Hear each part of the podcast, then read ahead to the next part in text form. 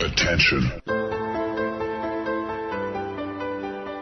Das sind die Daily Nuggets auf Sportradio 360.de. Kurz, knackig, sinnfrei. Gemäß unserem Motto: hart in der Sache, nicht im Nehmen. Heute mit dem Blick auf den US-Sport.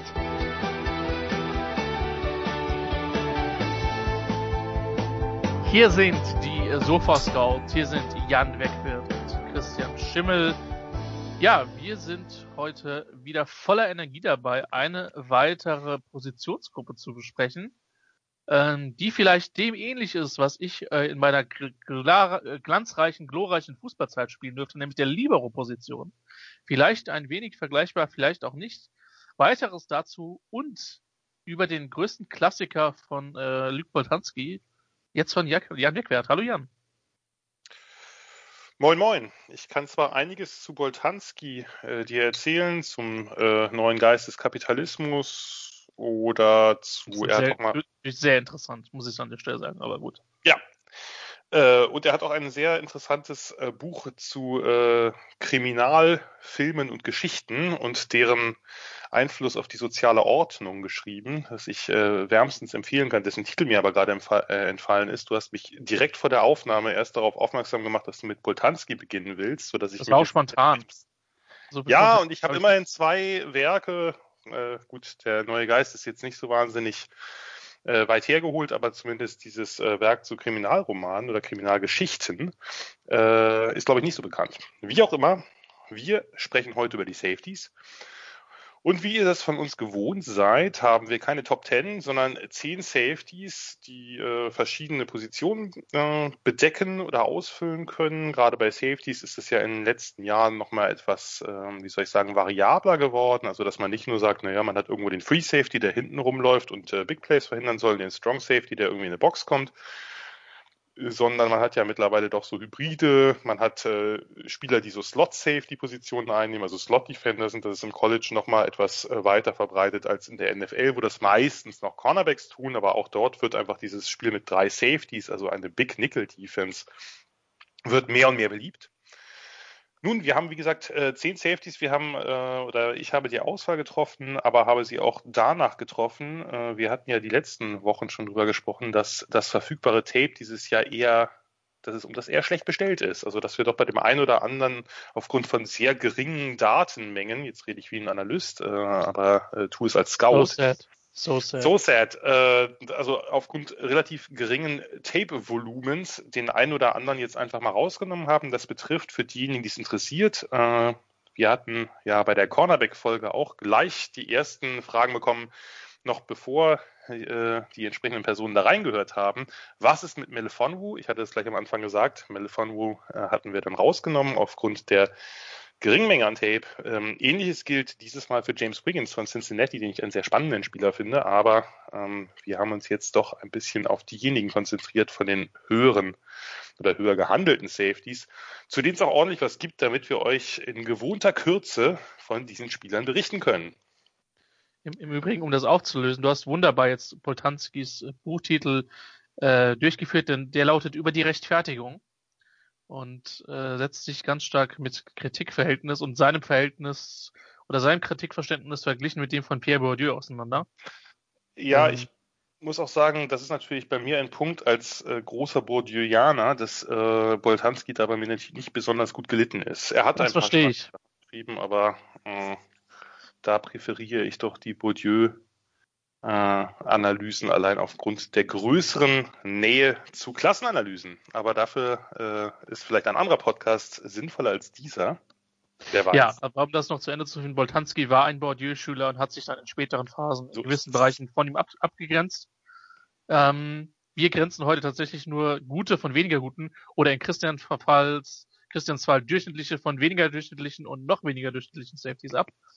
äh, wir haben schon im Vorgespräch gemerkt, irgendwie, äh, ich habe keinen Menschenhass, aber offensichtlich mag ich Safeties nicht.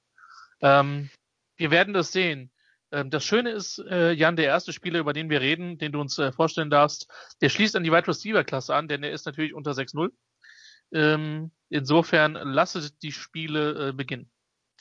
Ja, ich möchte noch kurz dazu anfügen, dass wir uns zwar im Vorfeld darüber unterhalten haben, dass wir die Klassen unterschiedlich einschätzen. Also ich schätze sie durchschnittlich etwas höher ein als der Konsensus und Christian etwas niedriger. Wir wissen natürlich aber wieder nicht, was der andere zu diesen einzelnen Spielern zu sagen hat und wo er sie eingruppiert hat.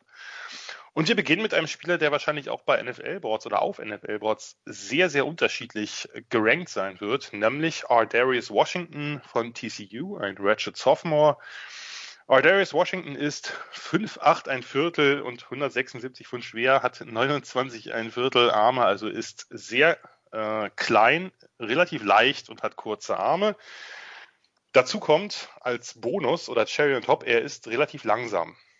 Also äh, die, die Daten sind erstmal relativ besorgniserregend.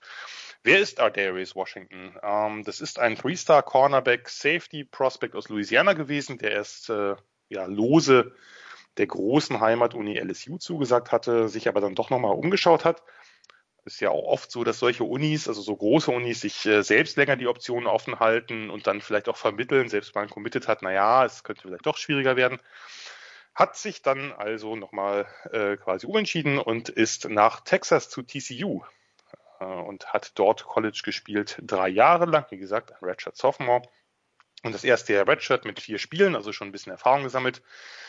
Dann 2019 ein Part-Time-Starter gewesen mit überragenden Statistiken, also war quasi so ein bisschen der Nickel-Safety, hat äh, nicht unbedingt gestartet, aber doch sehr regelmäßig gespielt. Mit fünf Interceptions und sieben Pass-Breakups äh, Freshman All-American geworden. Also fünf Interceptions natürlich aller ihren Wert. 2020, also in der vergangenen Saison ein statistisch etwas schwächeres Jahr, immerhin äh, fünf Pass-Breakups, aber keinen Pick. Ähm, ja, also äh, Darius Washington, ich habe, äh, ich hatte gehofft, dass wir mit einem anderen Spieler beginnen, weil hier wird wahrscheinlich der Dissent schon sehr groß sein. Ähm, für mich eines der coolsten Tapes der gesamten Draftklasse. Also, oh boy, what a football player. Das hat einfach mega Spaß gemacht, sich den anzugucken. Ich habe mehrfach mit offenem Mund da gesessen. Äh, Washington hat Slot oder Two Deep gespielt in dieser ja doch relativ ungewöhnlichen 4-2-5 Defense der, äh, der Horned Frogs. Wie gesagt, ist deutlich anders heißt, ist kein Top-Athlet, also klein, leicht und langsam. Das ist in der Regel übel für die NFL-Projection. Aber alles andere bei ihm finde ich so, so gut.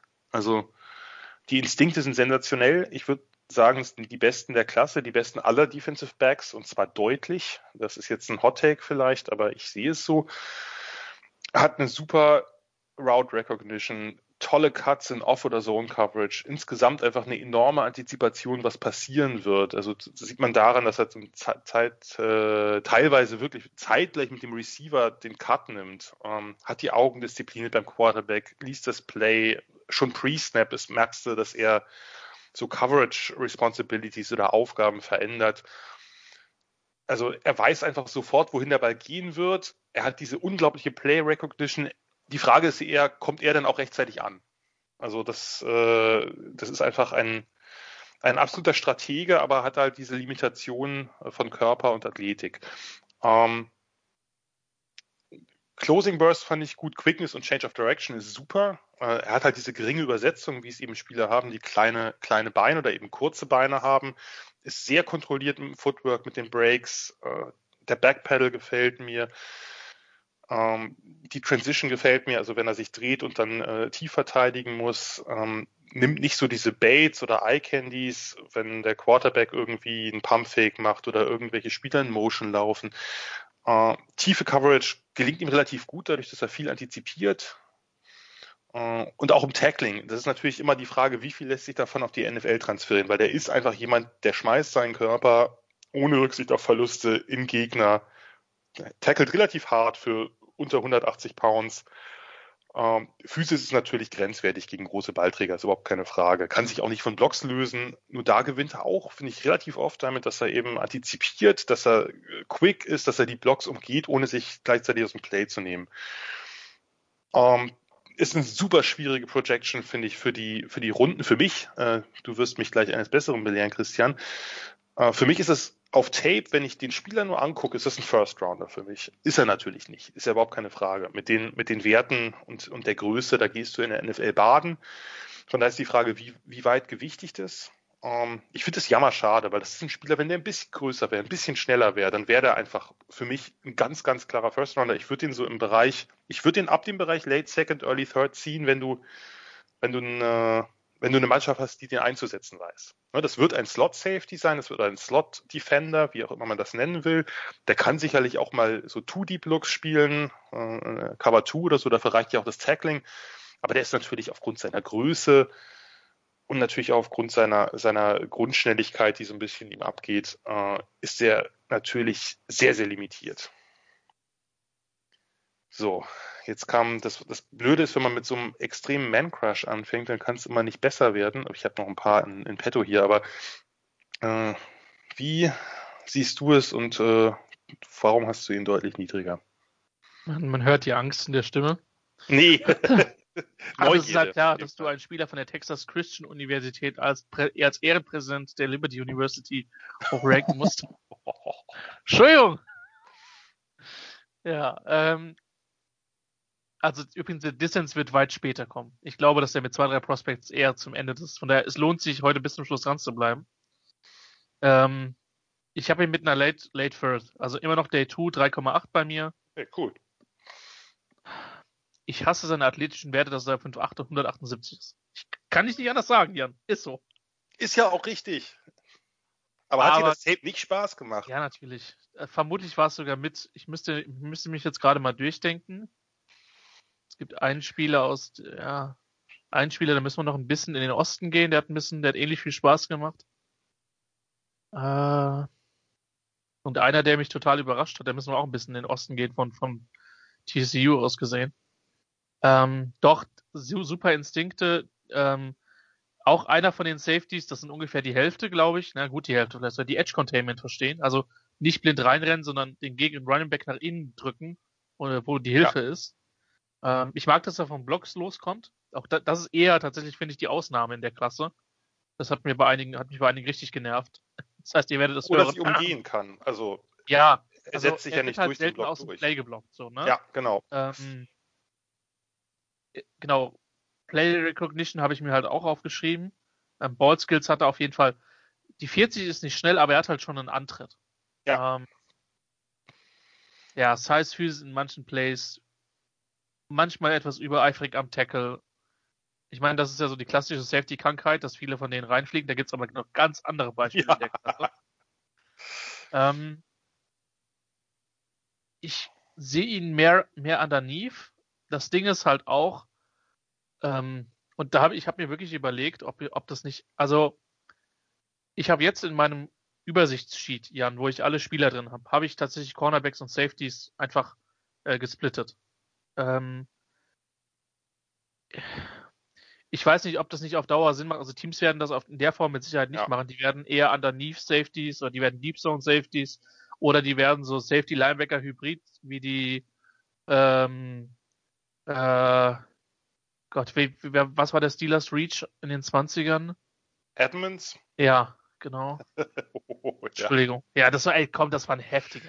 Das war einer der krassesten. Also, da, also ich versuche ja, ich hatte das, ich war vor äh, wenigen Tagen beim Steelcast zu ja. Gast, einem Steelers Podcast und äh, da kam das Gespräch darauf und ich kann mich wirklich nicht erinnern, in der ersten Runde einmal, ich versuche ja immer alles nachzuvollziehen, erstmal zu überlegen, was hat dahinter gesteckt für ein Gedanke, warum man sich diesen Spieler nimmt? Was sind sozusagen ja. die Gründe dafür aus Sicht eines GMs? Aber das war einer der wenigen Picks, wo mir wirklich nichts einfiel und wo ich wirklich nur mit offenem Mund da saß und mir irgendwer danach auch schrieb, das war einer der wenigen Momente, wo ich gemerkt habe, dass du keine Antwort hast. Ja.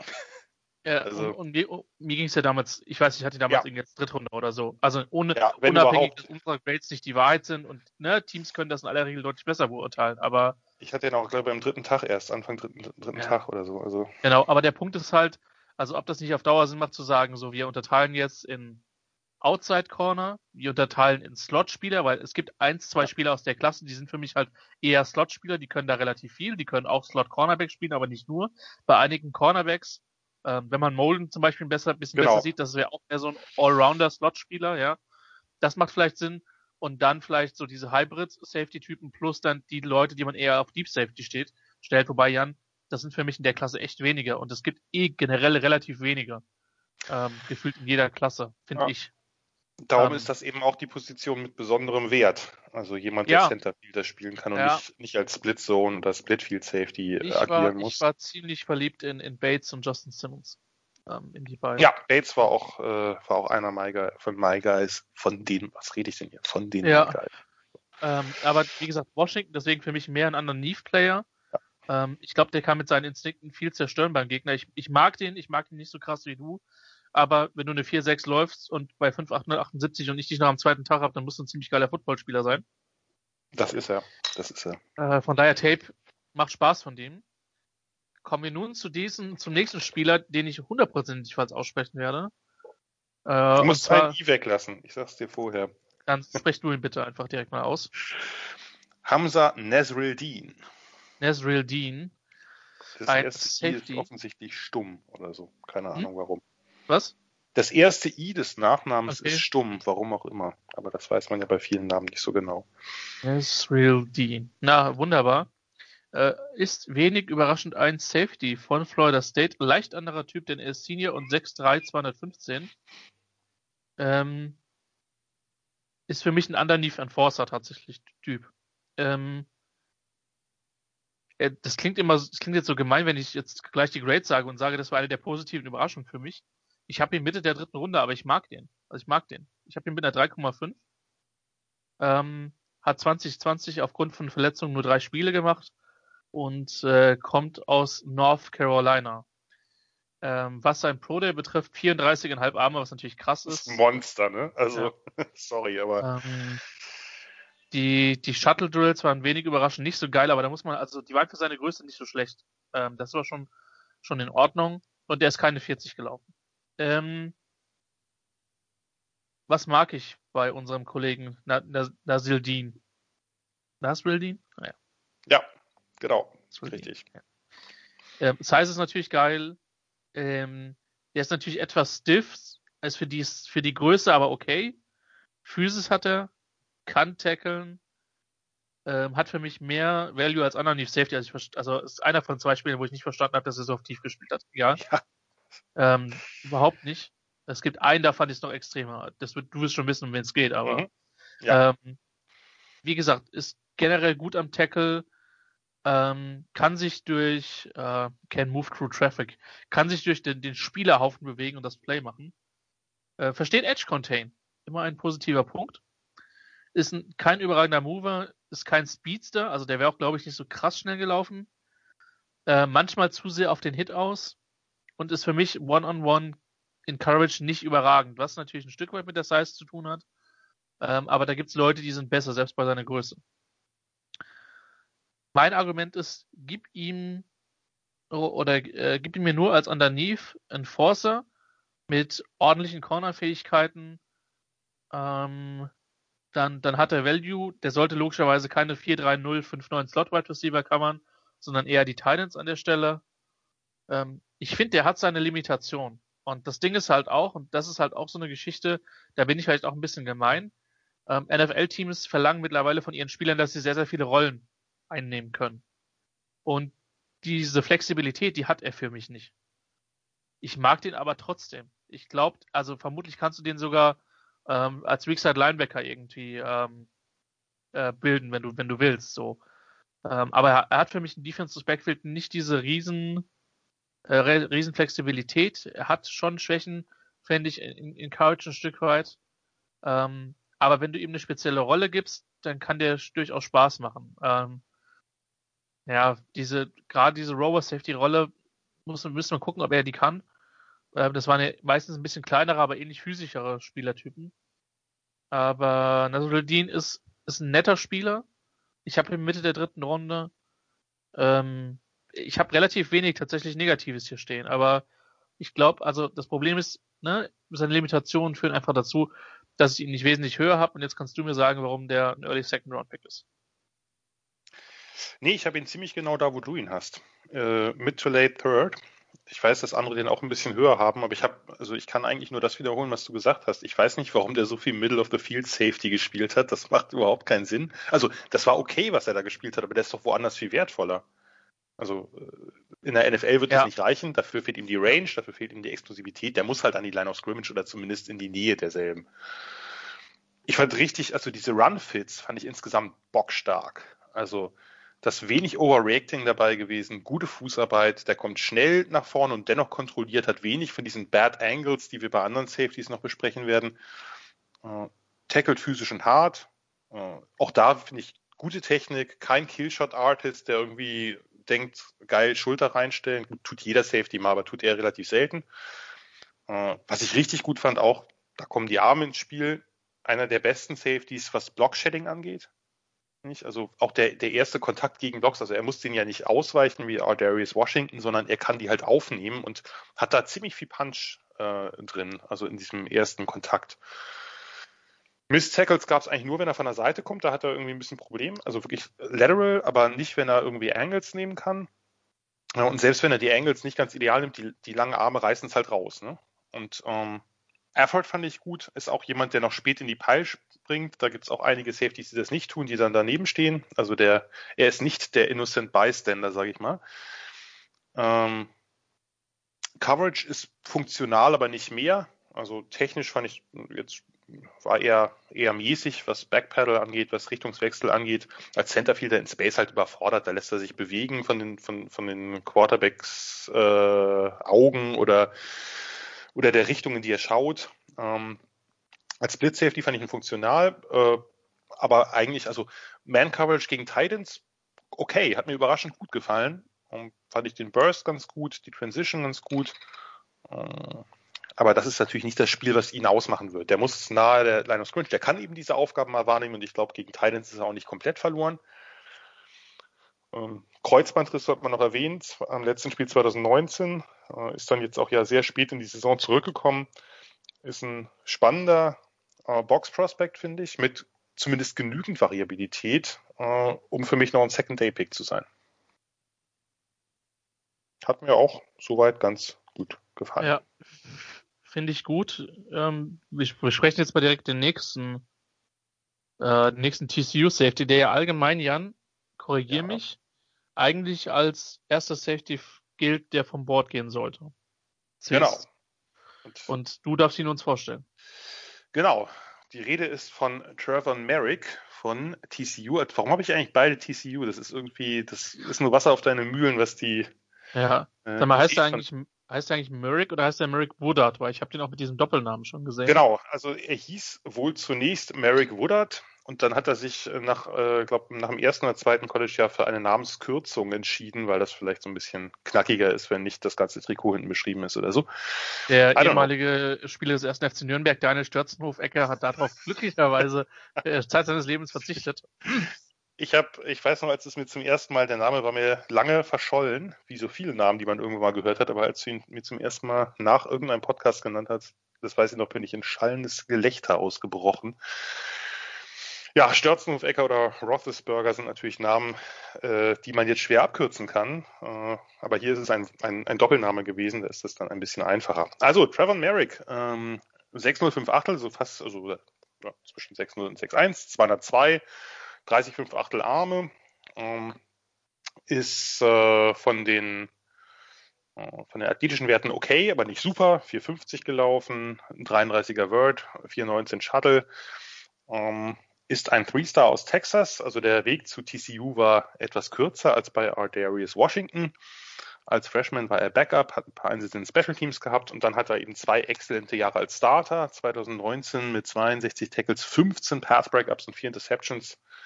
2020, also vergangene Saison, dann immer noch 11 Path Breakups und 2 Interceptions. Und für diese Gesamtleistung, das ist äh, ja oft so, dass man äh, das ein Jahr später erhält, äh, den Jim Thorpe Award als bester Defensive Back im College Football. Das hat sich in den letzten Jahren irgendwie so eingependelt, dass das Spieler irgendwie immer im Jahr danach bekommen haben. Also im Jahr, nachdem sie wirklich fantastisch waren. Obwohl Merrick, muss man sagen, in diesem Fall auch 2020 fantastisch war.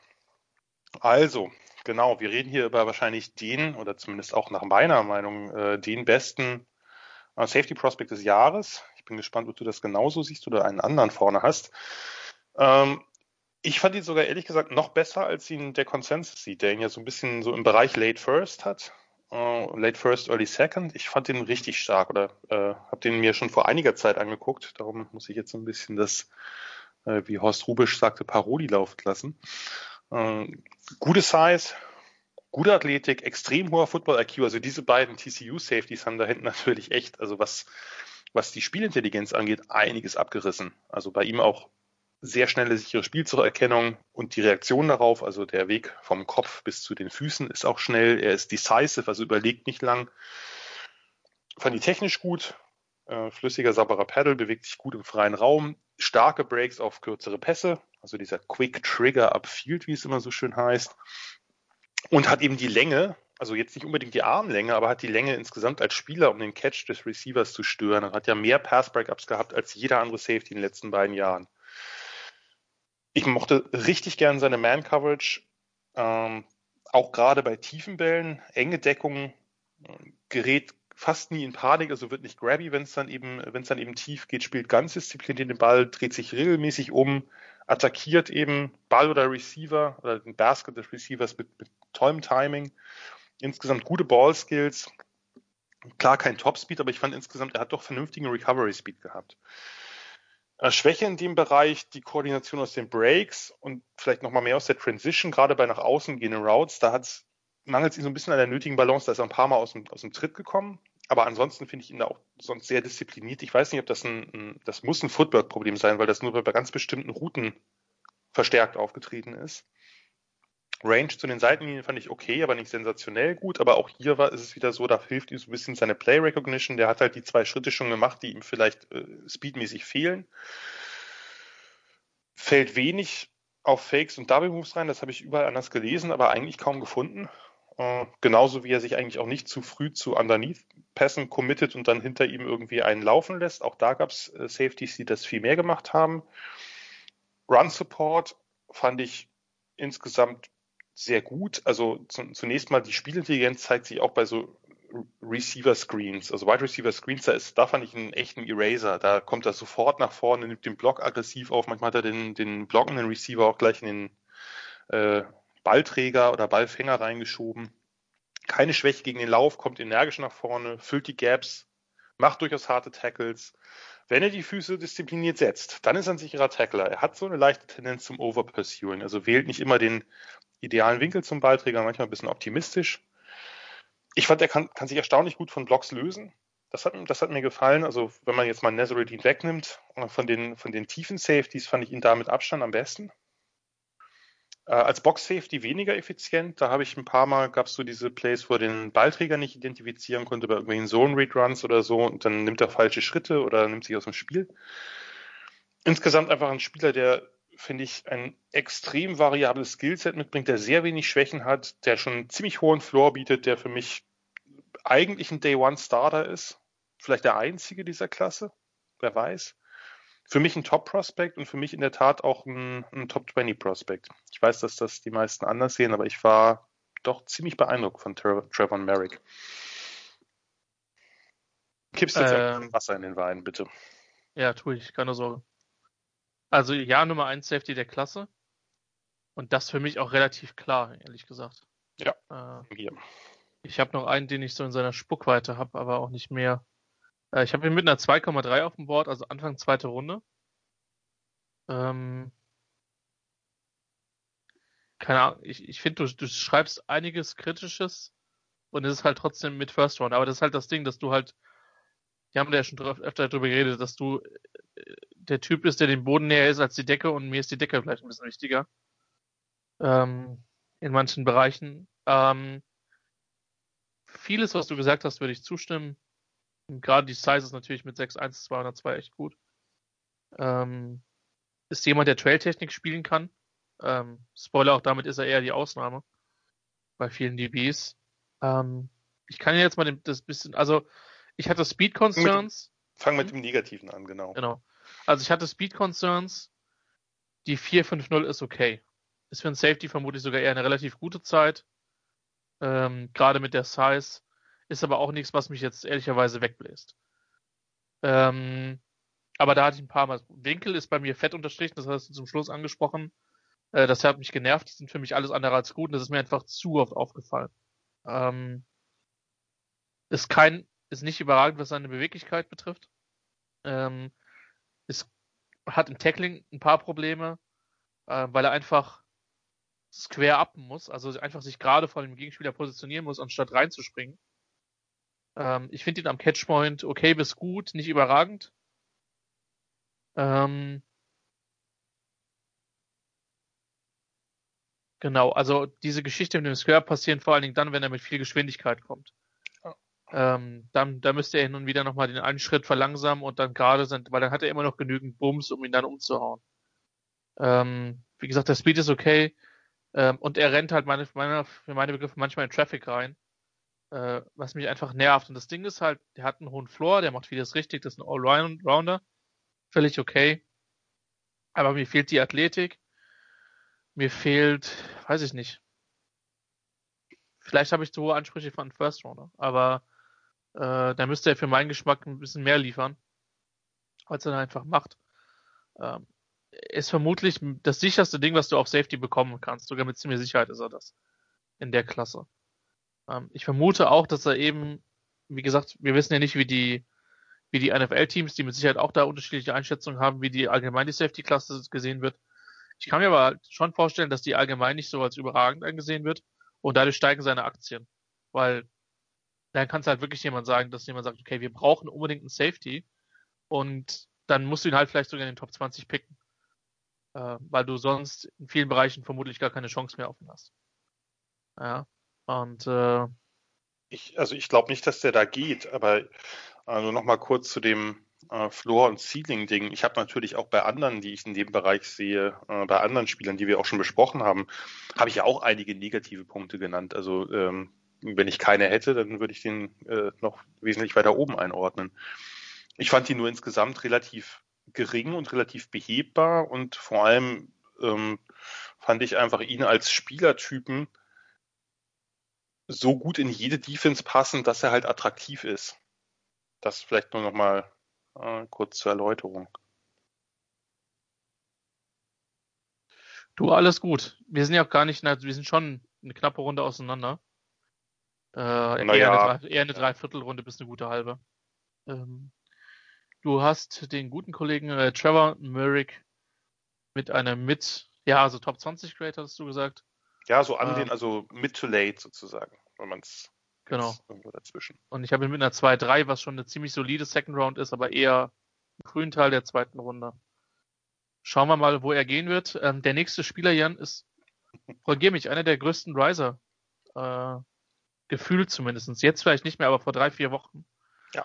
War das ein ganz heißer Name, aber alle Leute, die bei äh, Brad Coleman besprochen werden, äh, werden nicht nur im deutschsprachigen Spra Sprachraum äh, hochgelobt. Ich meine, er hätte ihn besprochen. Ja, hat er. Äh, Jamar Johnson, Safety, Indiana, 6, äh, ein Junior, 6'2", 205. Äh, ganz kurz, ich glaube, er ist ungefähr 6-0, also ganz knapp drunter, wenn ich jetzt, also ich glaube nicht, dass er 6-2 ist. Würde mich sehr okay. wundern. Ich schaue es gleich nochmal nach. Ich habe ihn mit 5, 11, 7 Achtel, was ungefähr ziemlich genau 6-0 ist und viel größer wirkt er ehrlich gesagt auch nicht, finde ich zumindest. Ja, ich gucke mal gerade, ob ich da ein Übertragungs... Ich habe es hier auch. Er ist 5, 11, 7 Achtel. Aber du kannst ja einfach weiterreden, weil letztlich ist es auch gar nicht so wichtig. Die Leute hören uns ja nicht unbedingt zu, weil sie die Größen und das Gewicht. Nee, da gibt es andere Quellen. Ähm, 30, 30 ein Achtel Arme, 9,5 Hände. Ähm, Pro-Day-Zahlen waren relativ durchschnittlich bis below average, gerade für die Size. Äh, 40 war die, waren 4, 5, 8. Ähm, ich habe den guten Jamar Johnson äh, ist tatsächlich ein Spoiler mein Safety 2 und ich weiß, dass ich einen kriminell underrated, den du mir dann in zwei Jahren sowas um die Ohren prügeln wirst. Äh, mit einer 2,8. Ähm, ich hätte ihn gerne höher gegradet, aber für das, was er dann letztlich ähm, und ich habe die Zahlen jetzt ja auch wirklich äh, auf die auf die auf die Waage und an Größenmäßig bringt, ist es einfach athletisch auch nicht überragend gewesen. Ich mag den Antritt, ich mag seine Größe, ich mag seine Physis. Ist ein ziemlich guter Blitzer, ist äh, schnell auf seinen Füßen, einige wirklich gute Courage Snaps. Ähm, kann sehr schnell, wenn er Abstand zum Receiver hat, äh, zu diesem kommen, wenn er den Ball gefangen hat, das Tackle machen. Winkel sind nicht optimal. Was ist bei mir, Jan, was ist bei mir dick unterstrichen? Tackling-Technik. Richtig, ich hasse seine Tackling-Technik. Lieber Jamar Johnson, so geht's nicht. Ähm, Im Übrigen muss ich bei dem Namen Jamar immer an, äh, äh, an, äh, an Kringlebury und äh, Kiel und Peel denken, aber das. Ja.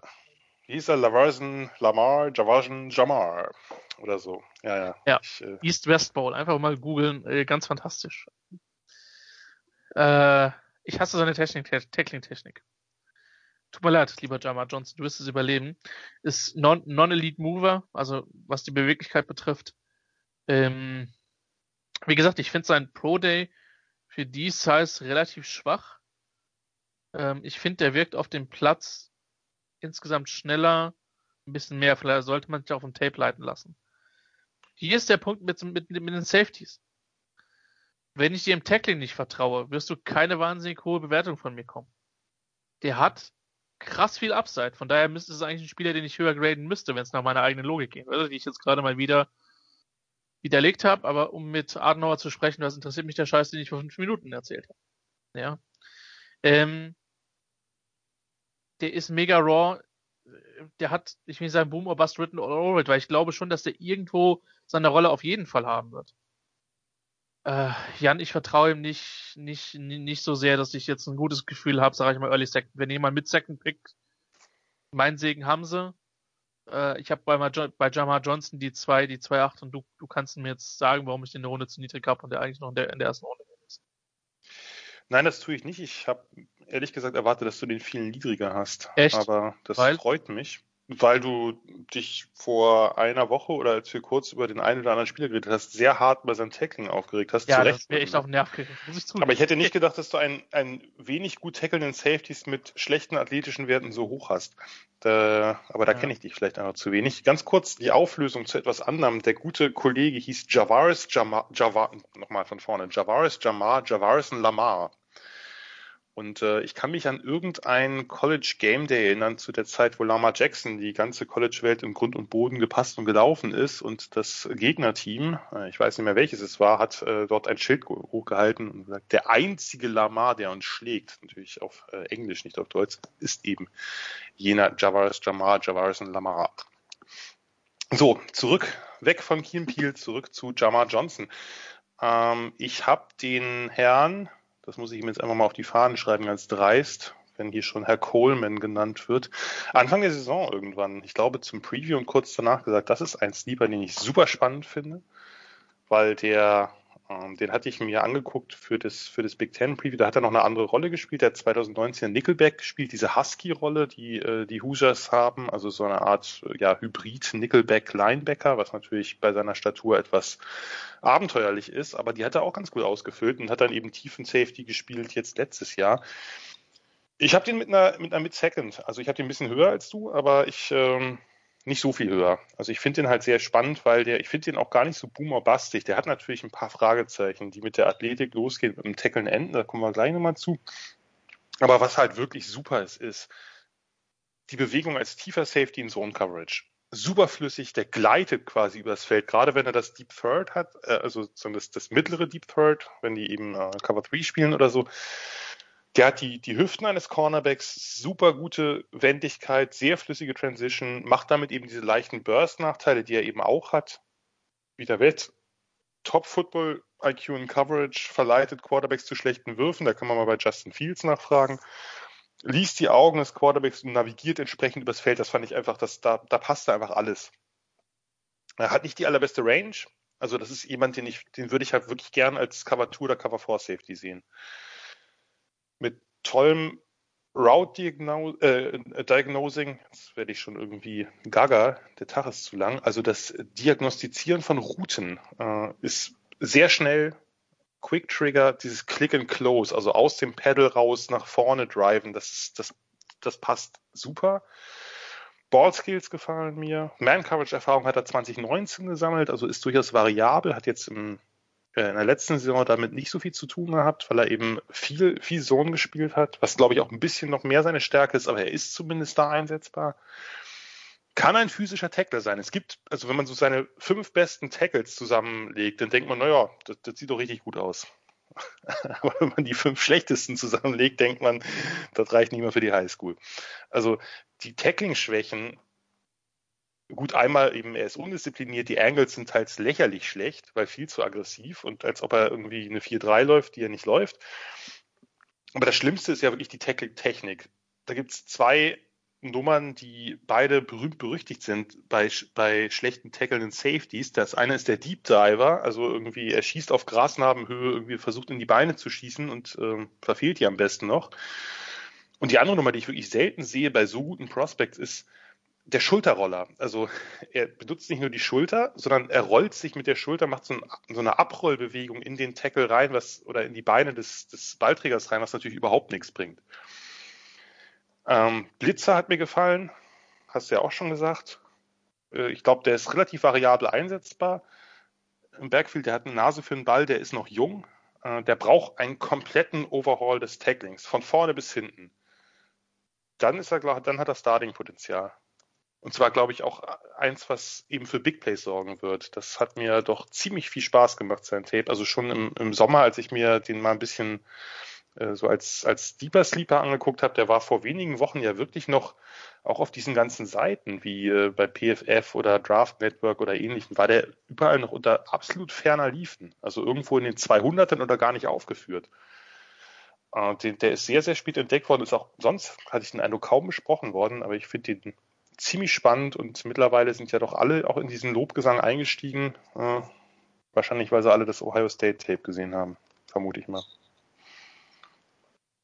Ja, wobei, also, wobei, wobei ich halt sagen muss, Interceptions schön und gut. Die sind aber für seine, Evo also die Ohio State Interceptions, zumindest zwei von denen, sind für seine Bewertung irrelevant. Also, ja, die eine, die eine ist super. Die eine ist super. Da, ja. da bewegt er sich erst in die, sozusagen verleitet er Fields in einen Wurf, dadurch, dass er quasi in die, in, in, also sozusagen aus Fields Sicht nach rechts drei Schritte macht und cuttet dann, weil er das vorher gesehen hat, dass das quasi die Routenkombination ist, vor den Receiver nach links. Die fand ich bockstark, aber wirklich. Aber äh, klar, das, das, äh, das andere Ding war natürlich lächerlich. Das ist klar, das war einer der schlimmsten Würfe, die Justin Fields da so äh, sich geleistet hat. Ja. Wollen wir zum ich nächsten kommen? Zu sagen. Interessanter Spieler. Äh, ja, gehen wir, gehen wir an die Westküste. Gehen wir an die Westküste. Ich bin mal gespannt, weil jeder hat so Spieler, mit denen er nicht warm wird. Das ist einer von deinen? Es ist einer von meinen. Das ist gut, dann werden wir nicht weit auseinander sein. Talanoa Hufanga, USC, ein Junior. 6, 0, 3 Achtel, 199 Pounds. Das ist deutlich weniger, gerade was auch die Fundzahl angeht, als man so erwartet hat. 32er Arme, 90 Achtel Hände, also das ist alles äh, wunderbar eine 463er 40, also eher auf der langsamen Seite. Shuttle auch eher mau mit 439, eine halbwegs gute Cone-Zeit mit unter 7. Word von 35,5, das ist alles im Rahmen. Uh, Hufanga ist ein Fourth Star Athlete aus Corvallis gewesen. Also Corvallis ist die Heimat der Oregon State Beavers. Uh, entschied sich für USC, wohl deswegen vor allem, weil er unbedingt der neue Troy Polamalu werden wollte hat auch einen Cousin mit Marlon äh, Tuipolotu, der jetzt auch in einem Draft ist und ein relativ attraktiver Prospect, ein Defensive Tackle, mit dem er eben bei USC zusammengespielt hat. Anyway, äh, Hufanga äh, hat als Freshman bereits einige Spiele gestartet, 2018, bevor er den ersten von zwei kurz hintereinander folgenden Schlüsselbeinbrüchen erlitt. Äh, 2019 Starter in einer jungen Secondary. Und da war er so ein bisschen der Leader mit 90 Tackles, 7,5 Tackles for Loss, 3,5 Sacks. Also man äh, merkt an der Sack-Anzahl, wenn man das die Jahre über verfolgt, dass er offensichtlich ein zumindest effektiver Blitzer ist. Hat zu der Zeit relativ wenig Impact im Pass-Game gehabt und hat äh, wegen der Schulter-OP erneut einige Spiele aussetzen müssen. Da hat er irgendwie so eine Platte reingekriegt und die Schulter ist unabhängig von unserer Evolution jetzt ein riesengroßes Fragezeichen. Und das ist natürlich auf den Teamboards für, für große Range sorgen wird. Ich denke auch, dass, also ich könnte mir vorstellen, dass sind einige Teams ganz runternehmen. 2020 hat er dann das, den wenigen Impact im Passing Game halt deutlich verändert. Vier Interceptions, fünf Pass Breakups und war relativ variabel weiterhin einsetzbar, hat auch drei Sacks wieder gehabt. So, das sieht ja alles ganz gut aus. Ja, ich, ich, ich habe ihn in der Saison, dachte ich, oh, der hat ja echt Fortschritte gemacht. Jetzt dachte ich, nein. Äh, Box Safety, der, ja, der kräftiger wirkte als seine Maße, reagiert, ja, gut auf Underneath Routes, das kann man, das kann man schon sagen. Also aus tiefer Position als Blitz Safety, das, das, das fand ich ganz gut, wie er nach vorne schießt, da hat er auch äh, gute Winkel laterale Mobilität hart eingeschränkt. Das ist so das, was oft in Scouting Reports als Laboring bezeichnet wird. Also es wirklich, es dauert, bis alles irgendwie in Gang kommt. Alles im Unterkörper finde ich zu, zu langsam. Äh, Balance, hm, Explosivität, Change of Direction, Hüftbeweglichkeit, alles nicht ideal. Bei tiefer Coverage zu oft out of position überall steht ja, dass der so super gute Instinkte hat. Die habe ich schlicht nicht gesehen. Also nicht in der Form, wie es äh, wie es überall steht. Also äh, Off-Coverage war ganz ganz gut oder ganz okay. Da hat er gute Breaks gehabt. Äh, aber meistens war so dieser Middle Hook Zone Defender, also diese kurze, eine von diesen kurzen mittleren Zonen, hat da keine komplexeren Aufgaben übernommen, war da allerdings relativ effektiv, hat dem Blick des Quarterbacks gefolgt und so eben auch ein paar Interceptions abgreifen können. Zum Teil waren das leichte, zum Teil nicht unbedingt inkonstante Angles, startet oft falsch, hat dann das ein oder andere Mal gut adjusted, aber trotzdem äh, harte Tackles, also die sind, äh, das, gefällt mir ganz gut, aber da setzt er die Füße nicht immer richtig, hat auch eine etwas inkonstante Tackling-Technik. Also das Problem ist, das müsste er eigentlich können, das müsste jetzt drin sein. Da waren es einfach zu viele Misses. Also da, der hat viel zu viel verpasste Tackles dafür, dass das eigentlich für einen, der eher nahe der Line oder in der Box spielt, das Hauptaugenmerk sein müsste fand seine Eye-Disziplin gegen den Lauf auch ausbaufähig. Also oft hat er den Flow des O-Line-Plays verfolgt, aber nicht den Ball. Ähm, wurde zu oft, heißt immer so schön, swallowed up in box, also wurde irgendwie da äh, von irgendwelchen Spielern äh, umringt sozusagen und konnte dann eben nicht zum Ballträger. Am besten ist er, wenn er Downhill gehen kann, also so ein bisschen aus einer Off-Position, als Blitzer eben effektiv, aber da gab es auch ein paar eher Maul-Raps der Effort hat mir auch nicht immer gefallen. Also ich habe den mit der Fün äh, Fünftrunden-Grade äh, und ja, irgendwo im Bereich, also nicht mal, nicht mal im Bereich der Frühen. Also der, das ist ein Spieler, mit dem ich überhaupt nicht warm geworden bin, muss ich sagen. Ha! Ich habe einen Safety höher als du. Nee, du hattest ja schon Nasruddin ein bisschen höher als ich. Ja. Wenn auch nur marginal. Also ich habe ihn mit einer 5,2. Ja, das ähm, ist ein bisschen höher. Anfang fünfte Runde, aber ja, keine Ahnung. Also hat für mich, also nach allem, was ich weiß oder was ich jetzt gesehen habe, für mich am zweiten Tag wenig verloren. Ähm, ja. Mir gefällt Sehen viele aber da, ne? Also Ende zweiter Tag oder zumindest dann Anfang ja. vierter Runde haben den viele. Die sind ja auch herzlich eingeladen, das zu haben, aber wir zwei sind da offensichtlich nicht von überzeugt. Ähm, ja, stimmt, er wird ja gehandelt, deswegen ist auch gut, dass wir über ihn geredet haben. Ähm, ja, mir gefällt seine Tackling-Technik, das, was du zum Schluss gesagt hast, dass er, wenn er off ist und dann den, den vorhandenen Platz schnell zulaufen kann, das ist somit sein größtes, seine größte Stärke. Aber er ist nicht besonders athletisch, der ist nicht physisch, der ist lean, der läuft gerne in Traffic rein, äh, der wird zum Teil richtig hart aus Plays geblockt. Ähm, Winkel gefallen mir nicht. Beweglichkeit ist ein Fragezeichen, was mir halt aufgefallen ist. Du hast gesagt, der ist soft oder der ist nicht so nicht so physisch, ja. Was mich bei soft ihm genervt ich nicht hat. Gesagt. Soft würde ich nicht sagen. Nein. Aber der hat, ich sage, der ist nicht so physisch, was mich halt genervt hat. Der hat halt drei, vier, fünf Mal den Fuß vom Gegenspieler. Er hat ihn nicht umgedreht, was sein Glück war. Aber er hat ihn lange gehalten, nachdem der Pfiff noch da war. Und das ist für mich ein bisschen dreckiger Spieler. Also, ähm, wenn, wenn schon längst abgepfiffen ist. Ähm, und das hat mich auch ein bisschen genervt. Ähm, ich weiß nicht, alte Gator Roll, ja? Ja, so schlimm nicht, aber, aber immer, immer noch länger und noch länger. Was soll das denn? Keine Ahnung. Und ist halt für mich auch kein guter Blitzer. Ja, er hat ein paar ganz ordentliche Momente ja. gehabt, aber ist halt auch nicht gut so. Ne? Genau, da hat so viele Blitzes. Danke, du bist, sonst steht, liest man noch überall effektiver Blitzer. Der hat da echt Nein. auch ganz schön viel schlechte Plays gehabt. Und da hat man auch nicht gemerkt, Entschuldigung, dass ich da so reingrätsche, dass seine ja. Richtungswechsel nicht so besonders sind. Ich will ihn auch nicht haten. Ja. Das, Nein, hat eine aber, super Saison gespielt. Jetzt, also der, als NFL-Prospect gefällt er mir halt nicht so. Ja, das ist halt das Ding. Ähm, ich, deswegen, ich, ich werde das bei, bei einem Spieler, egal, äh, zu dem wir später noch kommen. Ich ahne, wen du hast. dann kannst du, dann kannst du ja gleich nach dem, äh, es wird nicht der Spieler, glaube ich, sein, von dem du denkst, das ist, aber es ist egal. Ähm, ähm, Herr Hufanga von der USC. Jan hat ihn Mitte fünfte oder Richtung Mitte fünfte. Ich habe ihn ja. eher Anfang fünfte Runde.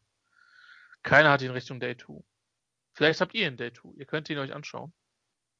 Ähm, das ist sowieso immer unser Aufruf, wenn ihr die Lust und die Zeit habt. Macht euch am besten selber schlau. Das ist äh, in vielen Sachen durchaus auch im Leben keine schlechte, äh, kein schlechter Ratschlag. Äh, auch wenn es Bereiche gibt, wie zum Beispiel die, keine Ahnung, Teilchenspaltung oder die höhere Mathematik, Jan, da werde ich mich nicht mehr schlau machen und nicht mehr einarbeiten. Äh, da lasse ich, muss ich mich tatsächlich auf andere Leute verlassen. Ähm, wir bleiben in der Pack 12, würde ich sagen. Ja, jetzt Weiß ich gar nicht, ich, ich, dürfte wieder dran sein, ne? Du bist dran. Ja, bis 2 zu 10 ist für einen Geisteswissenschaftler manchmal echt eine Herausforderung. Ähm, übrigens musste ich bei dem Spieler tatsächlich an einen Iren namens Holland denken. Weißt du, wer das war? Ja, du meinst den Fußballspieler. Ja, und weißt du, was der, der hat ein relativ wichtiges, wichtiges Tor geschossen. Weißt du noch welches? Nein, er hat in, bei der WM hat er ein Tor geschossen. Falls du sagst, er hat das Tor geschossen, was gegen was die äh, was die Holländer rausgehauen hat. Ja. Bist du falsch? Ich meine, Echt? Glaub, ich meine, es ist Jason McAteer gewesen, aber ich okay. bin jetzt auch vorsichtig. Also okay, dann bin ich mir sicher, ob, ob Holland ist, aber nee, genau, das 1-1 gegen Deutschland bei der WM müsste Keen geschossen haben. Egal. Das hat Keen geschossen. Ich glaube, es war das 1-1 gegen, äh, gegen Kamerun. Kann das nicht okay. sein im ersten Spiel? Aber Egal, ein, das ist jetzt ein Ehrennamen Holland ist, äh, ist tatsächlich immer noch mal ein Begriff. Wir sprechen jetzt von Javon Holland, Safety Oregon Junior. Äh, 60207 ist für mich eher ein Underneath-Tackler oder ein, ein Slot-Corner slash Safety. Also jemand, der diese Rolle spielen kann. Auch ein Spieler, den ich Mitte der dritten Runde habe. 3,6. Er hat 2020 nicht gespielt. 31,5 Arme, 9,5 Hände, äh, relativ schnell, ziemlich schnell gelaufen mit der 446. Ähm, ja, 4-4-1-4 im Short Shuttle war jetzt nichts Überragendes. Ähm, ich habe gesehen, wie er Calls gemacht hat. Ähm, ziemlich gute Snaps in Courage, guter Tackler, äh, gutes Straightline Courage. Äh, kann laufen. Das wird du mal auf Tape. Ähm, negativ, kein Bewegungsmonster. Dünn, lean. Also der hat niemals mit 207 gespielt, behaupte ich. Ähm, paar weniger gute Snaps in Deep, Deep Courage. Also da hat, keine Ahnung, auch wieder meine Frage des Einsatzes. Ähm, wird konstant von Double Moves geschlagen. Das hat mich tatsächlich genervt. Da ist der permanent drauf reingefallen. Ähm, ja, relativ durchschnittliche, ähm, wenn nicht schlechte, äh, ja, zum Teil Arten, wie er zum Tackle geht. Das hat mich ein bisschen genervt. Ähm, und er findet nicht immer den Football. Ähm, was unter anderem damit zu tun hat, ich mag ihn tief halt nicht wirklich so. Und, ähm, ja, ich glaube, dass man den in der dritten Runde picken kann, ähm, wenn man ihn dahin stellt, wo er gut ist. Ähm, ich halte den halt für relativ limitiert in dem, was er tun kann, obwohl er von der Size ja alles können musste. Ich sehe ihn halt wirklich primär underneath als im, im Slot ähm, oder halt als Cover Corner. Ich würde ihm nicht unbedingt eine tiefe Zone anvertrauen, weil ich ihn da einfach nicht gut fand. Von daher Jamin Holland, der Safety der Oregon Ducks, äh, habe ich mit einer 3-6 auf dem Board. Ja, hier sind wir ein Stück auseinander. Den äh, sehe ich doch eine Ecke besser, aber ich glaube, ich habe mittlerweile einen Pattern entdeckt. Du magst keine Slot- oder Nickel-Safeties. Ich, ich mag es nicht, wenn ich den Eindruck habe, dass sie das nur ausschließlich können. Und das, den Eindruck habe ich bei ihm. Ich, ich glaube, der ist auch, wäre auch durchaus für Too Deep Safety Aufgaben geeignet, obwohl ich ihn auch deutlich mehr eben in dieser Slot-Rolle sehe.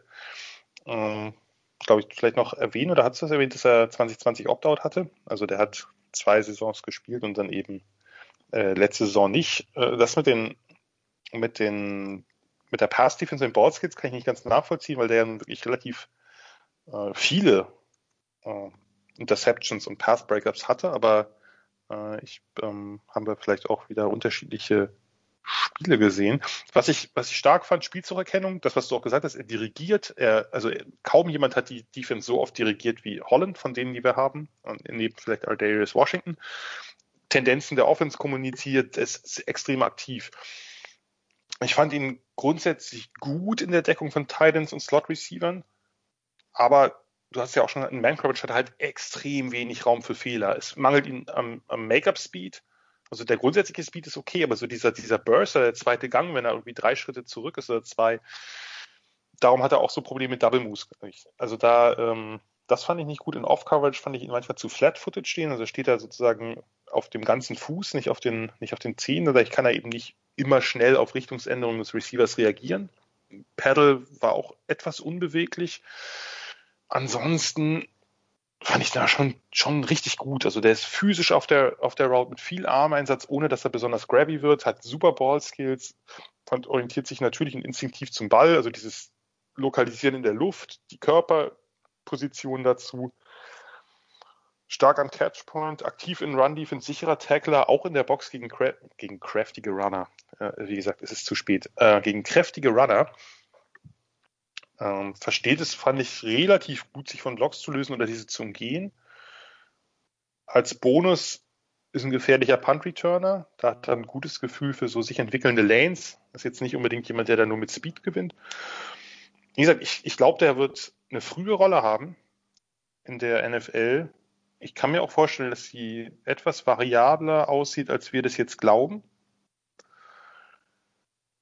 Und wie gesagt, äh, also ist ja lustig, ne, dass der mit 200, also von Nazareth, jetzt fange ich auch schon an, von Nazareth abgesehen, ist das von allen Safeties, die wir besprochen haben, gerade der schwerste. Und das sah man nicht unbedingt so, oder? Also ich hatte nicht den Eindruck, dass der mit fast 6'1 207 auftaucht. Aber vielleicht nee, hat er sich das. Habe ich auch gesagt. Ja, ja, das, ich wollte, ich wollte dir gerade recht geben. Aber das ist, äh, ich habe mir gerade nochmal die Werte von denen äh, davor angeguckt, die wir besprochen haben. Und da ist Holland eben nach Nasruddin der zweite mit 207. Das, äh, wie gesagt, halte ich für eher unwahrscheinlich, dass er damit gespielt hat. Aber offensichtlich hat er damit eben die, die Pro-Day-Werte die ja durchaus okay sind oder gut sogar. Und eine Bench 19 ist natürlich auch, verrät natürlich so ein bisschen was in puncto Kraft. Also den habe ich eine Ecke höher. Bei dem glaube ich, der hat Starter-Potenzial eben in den heutigen Nickel-Defenses und äh, Ball-Skills sind da natürlich immer ein Plus. Ja. So. Jetzt kommen wir zu dem Spieler, den ich ja. schätze. Was ich schade finde, weil ich ihn eigentlich echt mag. Ich glaube trotzdem, dass er super ist und jetzt zu euch äh, verbal gefliegt kommt. Ähm, ja. Und zwar an die Ostküste. Naja, an die, an die Süd, an die, an, eher an den Südosten. Also Südosten, tropisch, floridianisch. Die Rede ist von Richie Grant, UCF, ein Ratchet Senior, was natürlich klar ist, darum habe ich auch gewusst, dass der bei dir nicht so hoch auf dem Board ist, weil er ist Ratchet Senior und er ist auch schon relativ alt. Ja. Richie Grant ist 5'11, 5 Achtel, 197 Pfund, relativ lange Arme, 32, 5 Achtel, Hände 9, 3 Achtel ist okay. 40 von 4,54 gelaufen, Vertical 34,5, Shuttle und 427 Kohn 678, das ist alles im Rahmen. Kohn ist sogar sehr gut, äh, Shuttle eher weniger, äh, die 40 Time ist so mittel. Richie Grant, ein Spieler, den ich seit langem auf meinem Blog beworben habe und dachte, der fast noch ein bisschen wird noch fast noch ein bisschen besser. Äh, du wirst es gleich erfahren, aber ich habe ihn doch relativ weit oben. Ein Two-Star Receiver aus Florida, Receiver wohlgemerkt, der genau ein FBS-Offer hatte, nämlich eben jenes von UCF. Da ist dann auch noch der Coach gewechselt zu einem gewissen Scott Frost. Der hat ihn behalten. Das Ganze hat sich insgesamt für die Knights durchaus ausgezahlt. Spielt halt, äh, wie man merkt, Redshirt sind ja schon relativ lang da. Ein Redshirt genommen, dann ein Jahr Keyback ab und dann drei Jahre Starter und durchaus erfolgreicher Starter. Jedes Jahr mit First Team All AAC äh, Ehren bedacht. 2018 über 100 Tackles, 6 Interceptions. Das war seine statistisch beste Saison. Äh, jede der drei äh, Starterjahre hat er genau neun Pass-Breakups gehabt. Das war sozusagen, wenn man so will, taken for granted. ähm, nein, schlechte Witze äh, werde ich ab jetzt versuchen mir zu verkneifen. Hat zweimal das Team in Tackles und Deceptions angeführt, also durchaus eine sehr erfolgreiche, äh, eben auch lange Karriere. Dazu wirst du ja gleich noch alles Nötige sagen zu der Länge der Karriere und den, dem Einfluss, den das auf die Grades hat. Richie Grant hat in seiner Karriere bei UCF wirklich alle Safety-Positionen gespielt. 2020 mehr als Box-Safety oder öfter als Box-Safety, also nahe der Line of Scrimmage, aber äh, kann, auch, kann auch andere Positionen spielen. Äh, ich sehe ihn da durchaus als sehr variabel einsetzbar. Also kann eben mal in der Box spielen, kann Split Safety spielen, kann auch als Centerfielder spielen, aber nicht ganz so, das, das verstehe ich nicht ganz so, warum die meisten Seiten ihn da so, so hypen als genau das. Äh, der bringt passable Athletik mit, also der kann äh, tief spielen als einziger Safety. Die Range zu den Seitenlinien fand ich nicht ganz perfekt. Äh, Closing Burst zum Ballträger ebenfalls gut, aber eben nicht extra klasse. Ja, und insgesamt eine schwierige Projection, weil der extrem inkonstant ist. Der hat zum Teil sensationelle Spielzugerkennung, herausragende Instinkte, dass er wirklich sofort da ist und vorher schon weiß, das ist der Spielzug, da wird er hinlaufen. Und dann aber wieder Dinger, wo du denkst, was, was denkt er sich dabei? Also wirklich so ein, so, so, ein, Lapsus, der völlig unerklärlich ist. Also gerade in Zone Coverage hat er das, da ist er nicht immer diszipliniert, da kamen mehrfach Spieler hinter ihn, ohne dass er rechtzeitig darauf reagiert. Also gerade wenn er eben der tiefe Safety war. Zu viel Guessing habe ich den Eindruck gehabt, also schaut ins Backfield. Das ist ja auch eine gute Sache für einen Safety, aber der muss natürlich trotzdem auch die Augen für den oder die Receiver haben, die dann äh, eben vor ihm oder dann im ungünstigsten Fall auch hinter ihm rund, rumturnen. Wo ich ihn richtig stark fand, war ein Offman nahe der Box und im Slot. Da hat er super Antizipation von Routes und von, von Cuts, hautenge Coverage bei komplexeren Routes. Das hat er auch übrigens beim Senior Bowl bewiesen. Da fand ich den auch richtig, richtig gut. Gute Skills bei Richtungswechseln. Das ist so, ein, so der auch wieder einmal Trail-Technik, aber vor allem auch der bleibt eben in, in der Hip-Pocket des Receivers, also bleibt so ein bisschen hinter ihm quasi an der Hüfte und kann eben diese zwei Schritte dann, wenn der Ball kommt, dann äh, notfalls aufholen. Fußarbeit gefällt mir. Äh, da glaube ich, ist auch noch ein bisschen Potenzial da, weil das eben, weil das alles sehr gut aussieht. Da kann man vielleicht noch was rausholen, wenn man ihm eben so ein bisschen die, ja, die Instinkte verbessert, möchte ich nicht sagen, weil die sind eigentlich relativ gut, aber die, diese Plays halt, wo er, weiß ich nicht, äh, wie träumt oder so, also konnte ich mir nicht erklären. Sehr gute Ballskills, Nase fürs Big Play in entscheidenden Situationen. Es gab mehrere Spiele, ich weiß, also die waren jetzt nicht alle, nicht alle verlinkt, aber mehrere Spiele, in denen er eben ganz entscheidende Plays am Ende des Spiels, wenn es eng war, gemacht hat. Ist ein physischer und kontrollierter Tackle auch im Open Field, hat gute Angles grundsätzlich und starken Effort durchs Play, aber auch da wieder gibt es Plays, die sich nicht erklären lassen, weil eigentlich hat er das drauf. Und dann hat er wieder irgendwelche Inkonstanzen drin. Nichts Weltbewegendes, aber welche, die mich auch genervt haben muss lernen, sich energischer von Blocks zu lösen. Da fand ich andere Safeties besser. Und der ist halt bereits ein älterer Prospect mit 24 Jahren. Ich habe den trotzdem mit damit Second. Das klingt jetzt zu hoch äh, für das, was ich äh, erzählt habe. Aber die Punkte, also der, die Man-Coverage fand ich richtig stark. Die Deep Zone fand ich zumindest ziemlich gut. Und von, das macht für mich sozusagen gerade in heutiger Zeit einfach mehr aus. Also das ist etwas, wenn ich jetzt die Spieler einfach nur von dem, wie sie am College waren, ranken würde, würde ich ihn tiefer ranken als einige andere. Aber das ist etwas, was ich glaube ich, was auch glaube ich für die, für die NFL extrem interessant ist. Dass ein Safety ähm, Man-Coverage, Off-Man-Coverage so gut kann. Das heißt, du kannst ihn in den Slot stellen, du kannst ihn in die Box stellen, du kannst ihn gegen Titan stellen, du kannst ihn aber auch einfach tief spielen lassen. Das ergibt sozusagen dir als DC eine enorme Variabilität dass du eben den hin und her rollen lassen kannst, auch Post-Snap. Und das hat mich so ein bisschen dazu geleitet, dass ich ihm doch so eine hohe Grade gegeben habe. Nun du mit dem Verriss, lieber Christian. Nee, ich dachte halt, dass ich ihn genau da haben muss, wo du ihn jetzt hast. So ist mein Kopf, aber ich habe ihn halt eine Runde niedriger. Äh, mit einer 3-4. Was, finde ich, immer noch okay ist. Absolut okay. Absolut okay. Und der ist tatsächlich mein Safety Nummer 3. Hinter Johnson und Woodard. das ist wirklich. Du magst die Safety-Klasse nicht. Nee. Nee. Äh, zumal jetzt die nächsten zwei, die wir besprechen, sind dann eher nochmal so ein paar, die ja nicht ganz so dicke Namen haben. Äh, ich mochte den Grant. Äh, trotz dieser ganz furchtbaren Anspielung auf dieses, auf dieses furchtbare 90er naja, ob das ein Musikstück ist, soll jeder für sich beurteilen. Das ist ganz schlimm. Ähm, ich finde, er hat einige gute und sehr gute Courage Snaps. Das hast, hast du ja auch gesagt. Mir gefällt sein Tackling. Ähm, ich finde, das ist halt für mich die Definition von einem Slot-Spieler. Ähm, Echt? Okay. Ja. Ich glaube, dass der einfach underneath total viel kann. Ich sage nicht, dass er das ausschließlich kann, aber ich mag ihn einfach sehr. Ich mag seine Attitüde, mit der er die Position spielt. Ich musste halt immer wieder dran denken. Ich meine, wir haben ja schon über den Robinson, über den Corner gesprochen. Wenn ihr es nicht gehört habt, hört unsere Cornerback-Ausgabe, war nur 35 Minuten lang. Ungefähr. Ähm, die haben zwar einige Punkte gefressen, unter anderem gegen Memphis. Ich fand, dass die Defense trotzdem echt einige sehr gute Momente und auch einige talentierte außerhalb, äh, talentierte Spieler außerhalb von den beiden halt äh, hat und hatte. Unerklärlich, diese ja. Leistung. Unerklärlich. Ja. ja. Äh, mit mir wäre das nicht passiert. Ähm, als DC. Ähm, ich glaube schon, dass du auch eine einiges mit dem machen kannst. Ich würde ihn halt eher weniger in eine Free Safety Rolle bringen. Ich finde den Ananiv einfach gut. Ähm, das erste, was ich mir aufgeschrieben hat, und du wirst dich an dieses Play erinnern, ist halt dieses Effort Play gegen Memphis, ähm, wo er dem einem durchgebrochenen Receiver einfach hinterher rennt und den Ball noch rausschlägt. Ja.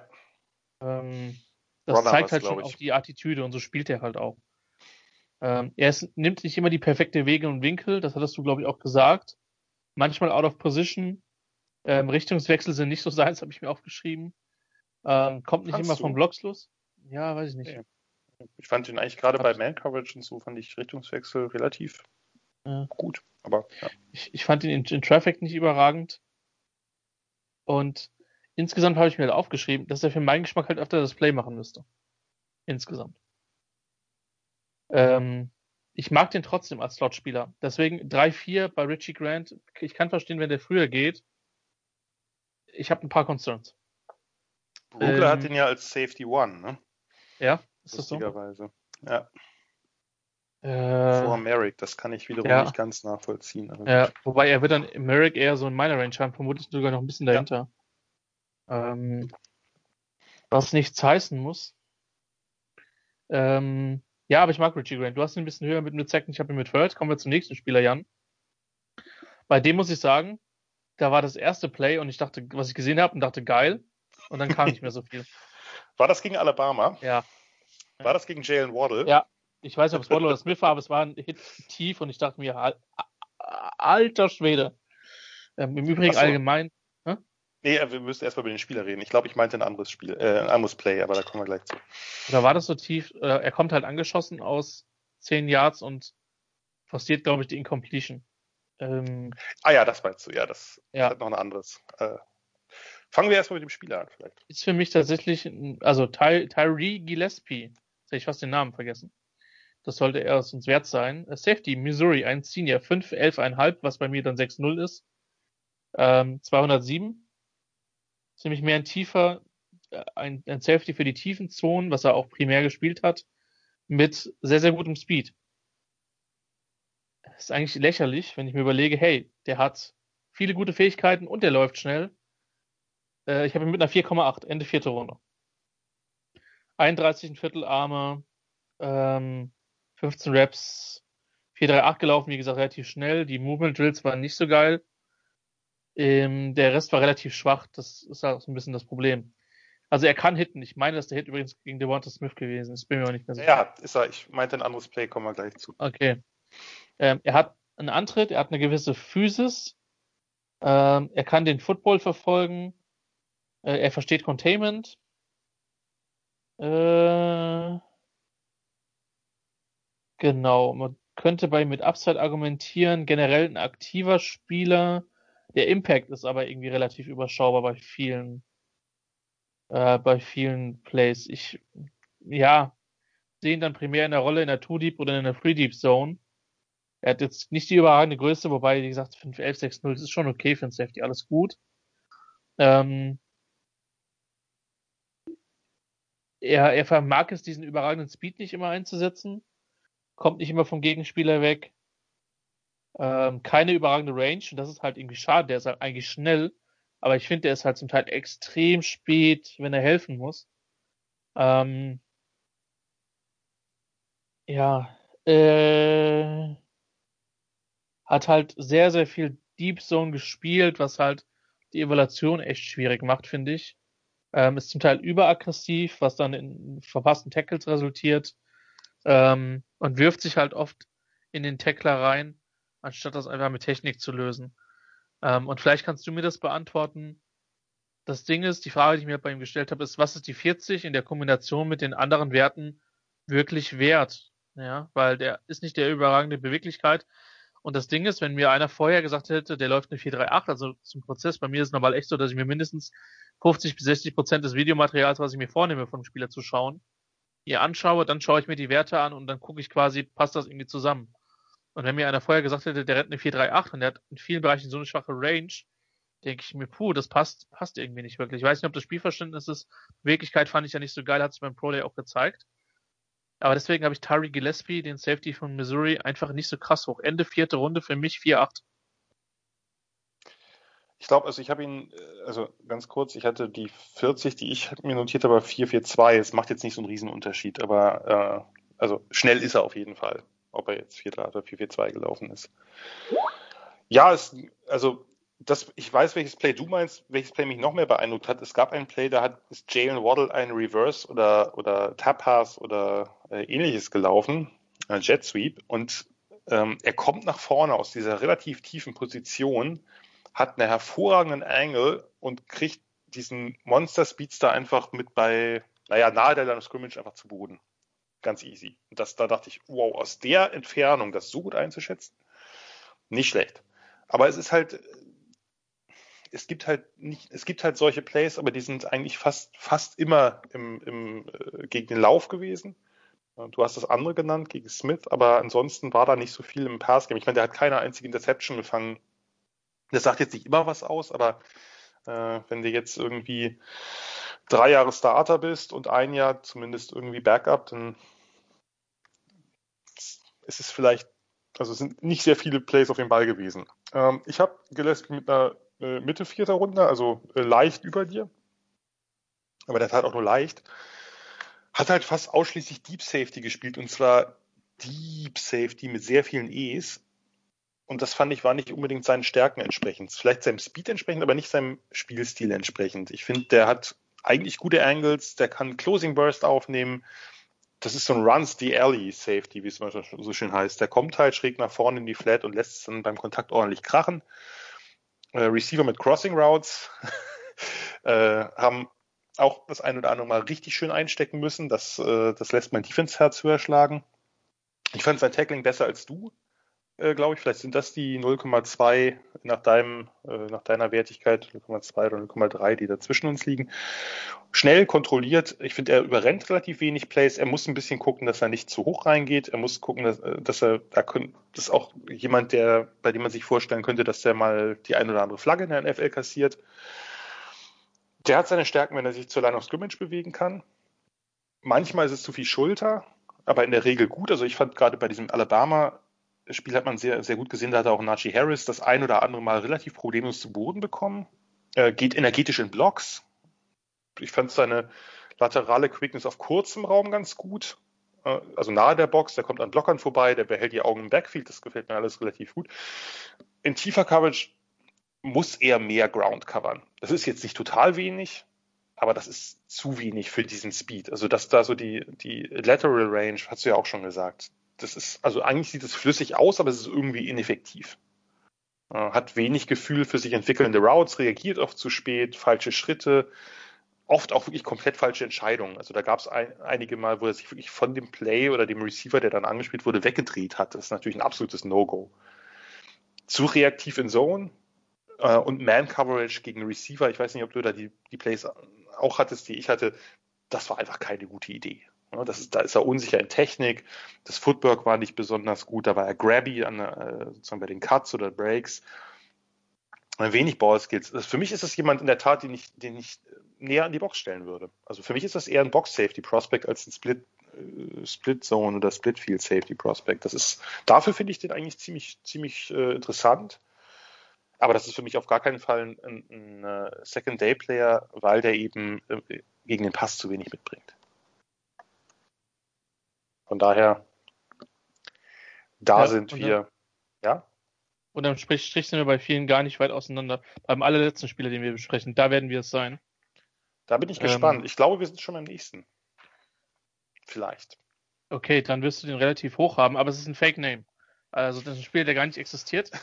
Äh, also. Von daher kann ich da ganz beruhigt deinen Analysen lauschen, weil mein Papier ist blank, weil ich habe mir den natürlich nicht angeguckt, äh, weil kann, das viel ein Fake Name ja ist. Nicht. Die Rede ist von Divine Diablo. Virginia Tech Ratchet Senior, darum ist er natürlich bei dir auch niedriger. Ähm, 6'3, ein Viertel 226, also eigentlich so eine Small Linebacker Größe, 33er Arme.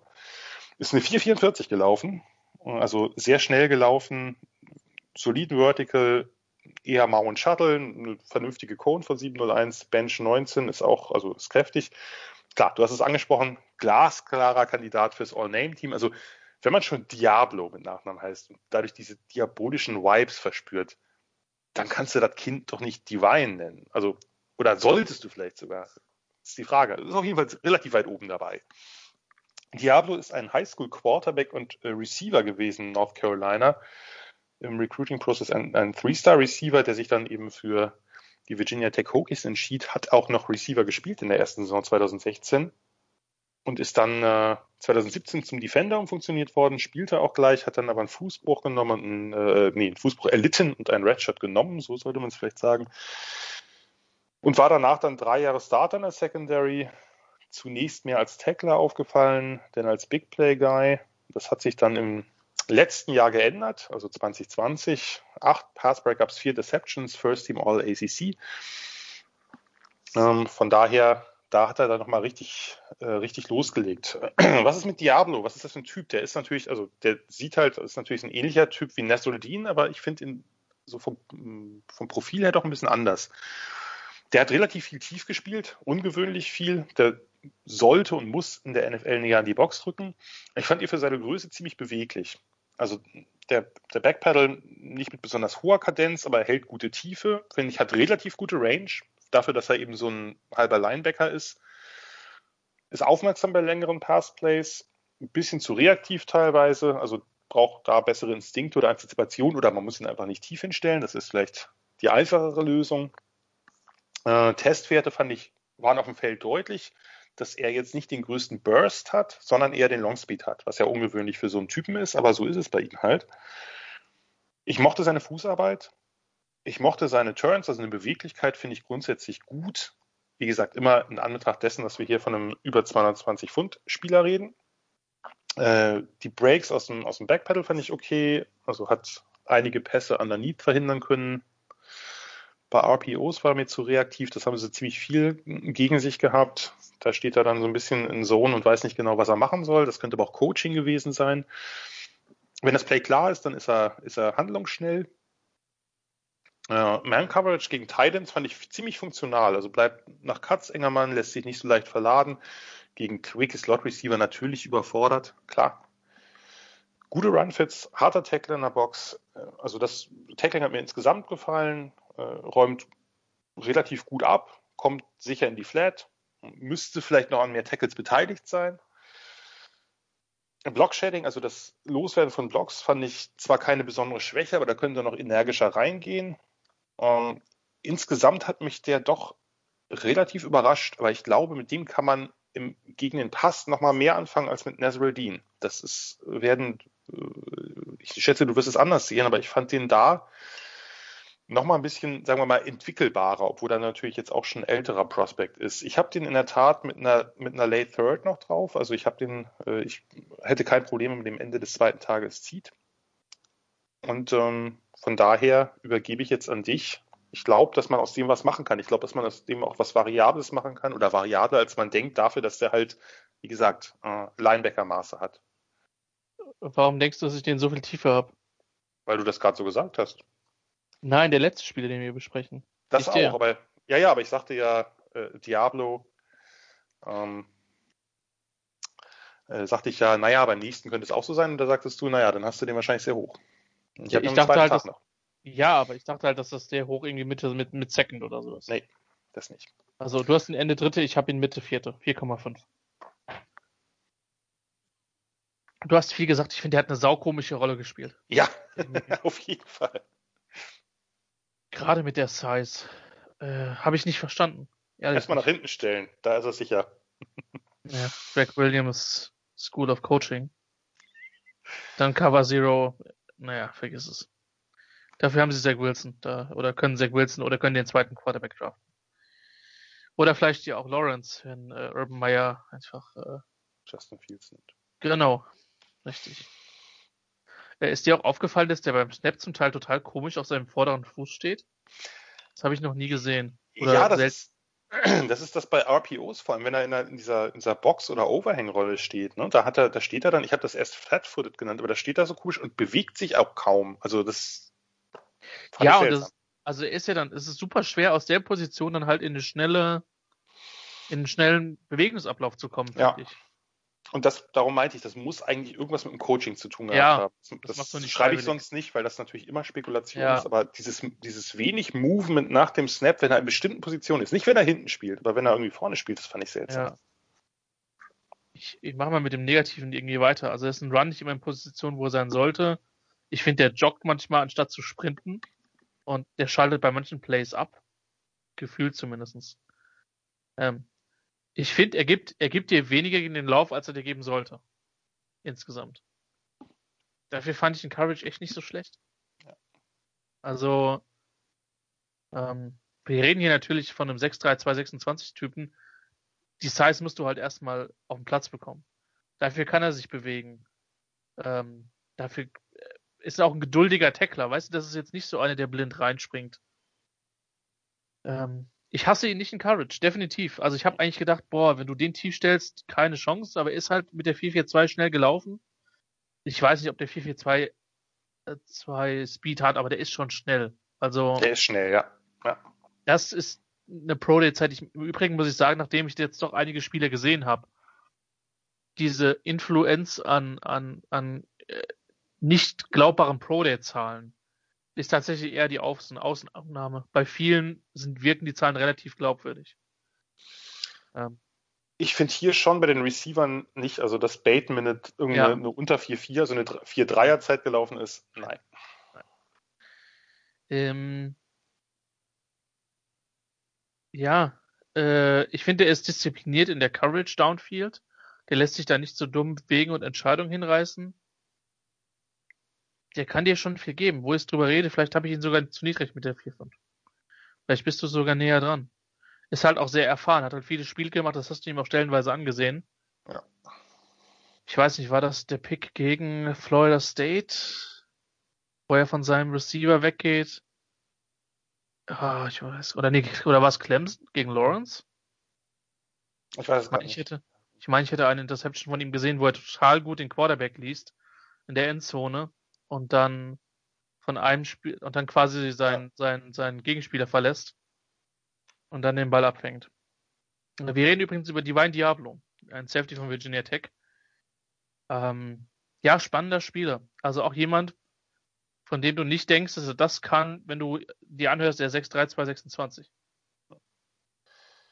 Und das ist ja. auch ein Spieler, glaube ich, bei dem man bei dem es sehr wichtig ist, wo er landet und was für eine ja. Defense. Denn wenn der, der braucht auch eine Rolle, die auf ihn zugeschnitten ist, weil diese, ja.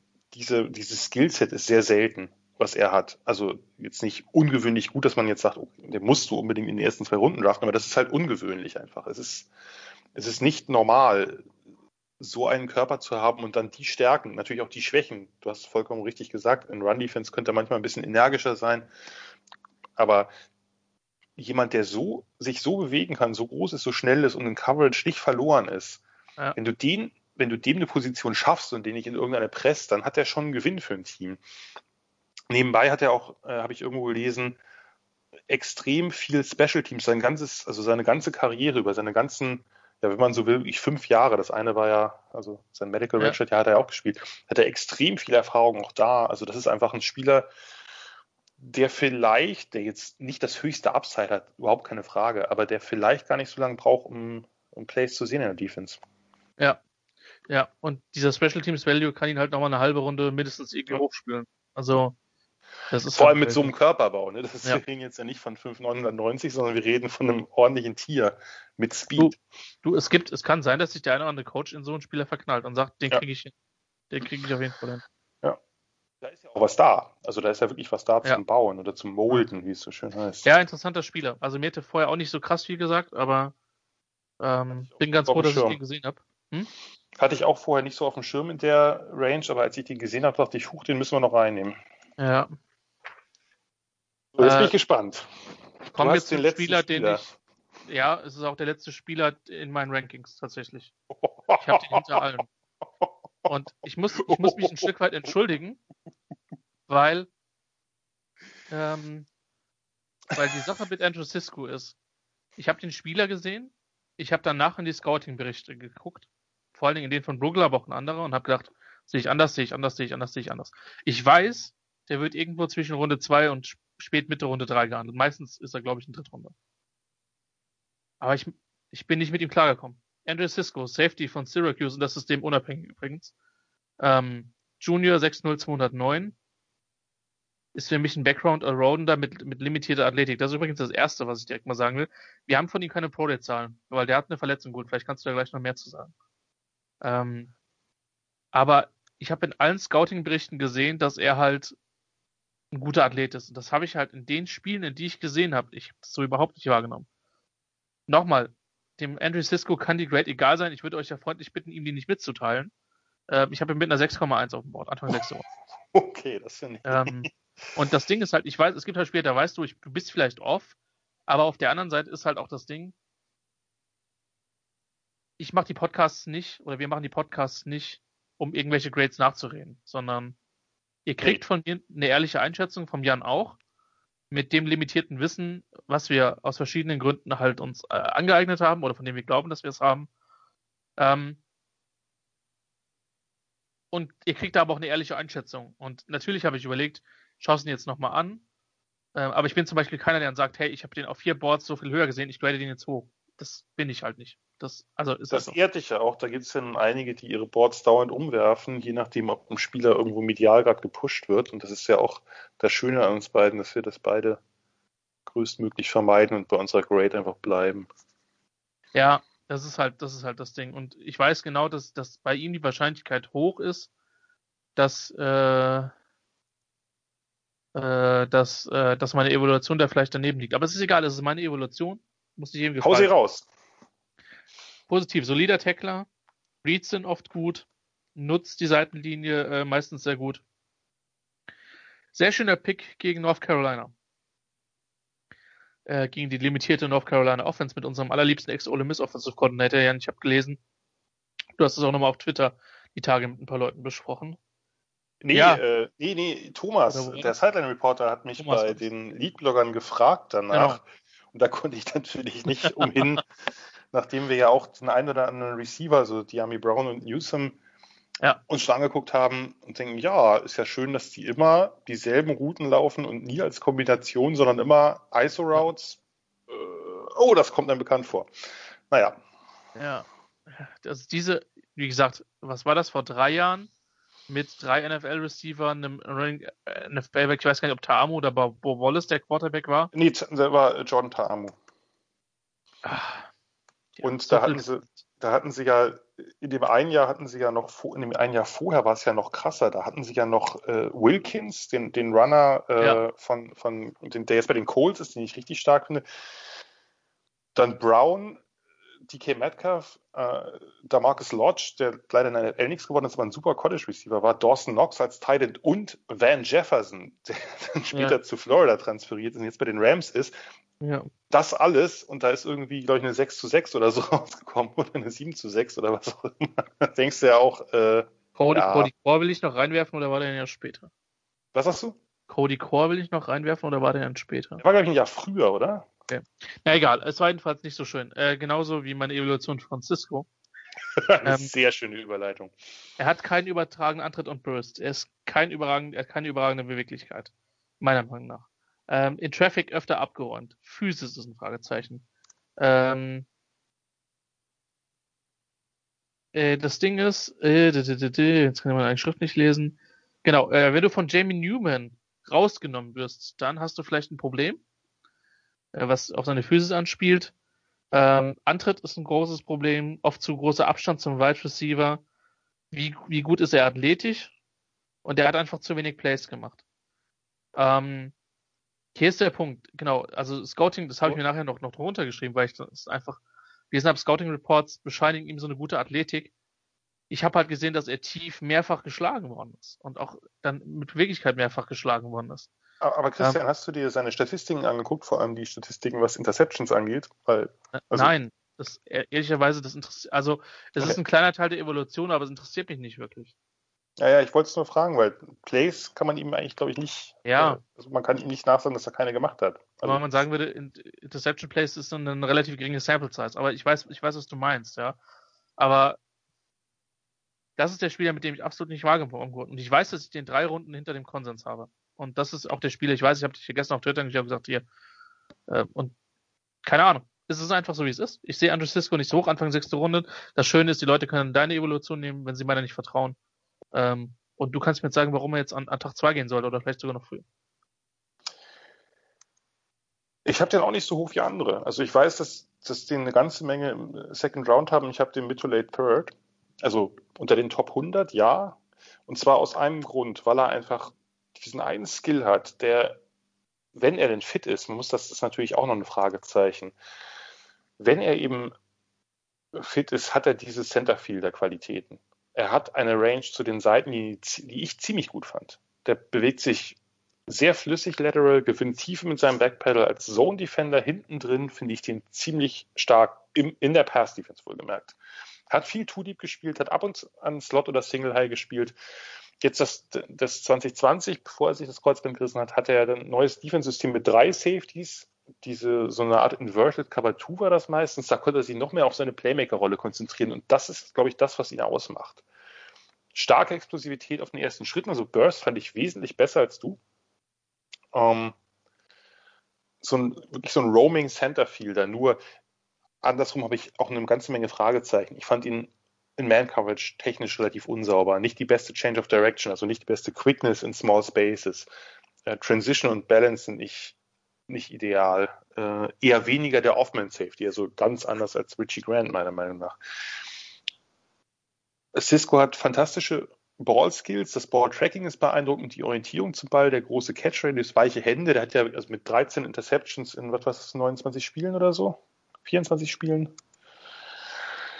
das fand ich schon ziemlich beeindruckend. Nur was, was bei mir, was bei mir das Grade halt kolossal nach unten gemacht hat, ist, er hat, er weiß überhaupt nicht, was er da macht auf dem Feld. Und der, das ist der absolute Freelancer. Und äh, normalerweise fallen solche Spieler bei mir auf jeden Fall aus dem zweiten Tag raus. Nur, wie gesagt, das eine, der eine Punkt eben, dass jemand, der so gut diese Centerfielder-Rolle spielt, wie ich es gesehen habe zumindest, der, den kann ich da, den den kann ich da auf jeden Fall noch nachvollziehen, weil der natürlich ein unglaubliches Upside bietet. Das ist ein krasser Boomer-Bass. Prospect nicht nur wegen seinem Kreuzbandriss, sondern eben aufgrund seiner, seiner Spielweise extrem reckless, super viel falsche Schritte, extrem anfällig gegen Play-Action. Also das, das war wirklich, das, äh, der hat seine Augen immer beim Big Play. Ist der, der absolute Gambler, nimmt oft das Bait underneath, habe ich mir auch geschrieben. Also ne, der, die, die kurze Route, ah, dann denkt er, ah, die kann er jumpen schlägt aber hinter ihm ein, weil ein anderer Receiver eine Post Route läuft oder so. Keith Reads absolut inkonstant, hängt mit den Augen oft beim falschen Spieler. Ähm, die Route Recognition ist fraglich. Der muss eigentlich, je weiter weg von der Line er spielen kann, desto besser. Den stellst du nach hinten, den stellst du dahin, wo du Gillespie oder Diablo oder Nasruddin halt komischerweise spielen lassen. Da, da, stehst, stellst du Andre Cisco hin. Dann passt das irgendwie aggressiven Run-Support ist ja auch mit, mit äh, fast 6'1, 216 ziemlich, ziemlich kräftiger Safety und hat lange Arme und riesige Hände, was man, glaube ich, was auch ein bisschen was mit der Fangtechnik oder dem, dem Können da zu tun hat. Äh, also er ist aggressiv im Run-Support, er schießt nach vorne, aber auch da extrem unkoordiniert, schlechte Angles, Tackling-Technik, oft nur Schulter, manchmal auch gute Dinger drin, aber nicht so viele. Run-Fits, Gap-Assignment, ebenfalls inkonstant oh, also wie gesagt, äh, ich, also dein, dein Grade kann ich in der Tat nicht ganz nachvollziehen. Das ist ja auch, äh, ist ja auch, ist ja auch der Sinn der Sache, dass wir äh, unterschiedliche haben. Der hat eine ganze Menge Lücken und den musst du eigentlich gerade was so Instinkte angeht und was ein NFL-Playbook in der Defense und natürlich auch in, sozusagen das Offense-Playbook, dass er versteht, was da passiert, das musst du bei Andre Cisco halt einmal komplett äh, auf, auf Null setzen und nochmal ganz von vorne anfangen, glaube ich. Nur hat er eben diesen einen Skill, Range als Deep Center Fielder, der so wichtig ist in der heutigen NFL, dass das ich sicher bin, äh, von, von medizinischen Fragezeichen abgesehen, das, das kann ich natürlich nicht beurteilen. Also wie stark der Kreuzband ist, was der für Nachwirkungen hat. Aber wenn es die nicht gibt, das kann man natürlich nicht beweisen, weil die gibt es nun mal. Wir befinden uns nicht in irgendeiner alternativen Realität. Wenn es den nicht geben würde, bin ich sicher, der geht an Tag zwei. Einfach nur deswegen, weil er diesen einen Skill hat und irgendein Team, das halt vielleicht ganz gut aufgestellt ist insgesamt, sagt sich, den hole ich mir, den hole ich mir vielleicht sogar schon Ende Runde zwei, was ich nicht tun würde. Und, und versuche, ob ich daraus was bauen kann. Aber ich, also ich kann verstehen, dass du den niedriger hast. So niedrig kann ich in der Tat nicht ganz verstehen. Ich weiß aber auch, dass andere den extrem abfeiern. Ja. ja, ja also, Und zwar deutlich mehr, als ich das tue. Deutlich ja, mehr, als ich das tue. Ja. Ähm, das auf jeden Fall. Wie gesagt, im Zweifel von dem gibt es tatsächlich da relativ kurze Tapes, äh, die man sich gut anschauen kann, wo man einen guten Eindruck bekommt. Ähm, das war Andrew Cisco, das war die Safety-Klasse. Ähm, genau. Ihr könnt uns natürlich gerne ein Feedback schreiben, vor allem über Twitter, at Johnny Vanzetti beim Jan, äh, at Chris5SH bei mir, ähm, hingewiesen sein auf unsere Live-Coverage, an die in gut zwei Wochen der Draft drückt näher und näher und näher. Zu nah. Oh mein Gott, das, der Himmel wird uns auf den muss. Kopf fallen. Ja, es ist so. Ich habe irgendwie gefühlt noch 20 O-Liner auf der Liste stehen. Ähm, die, über die werden wir nächste Woche allerdings noch nicht sprechen. Wir machen nochmal in der Defense weiter. Ähm, ja, so krass schwer dürfte es gar nicht mehr zu erraten sein, was viele ja, Positionen haben. Einige Positionen.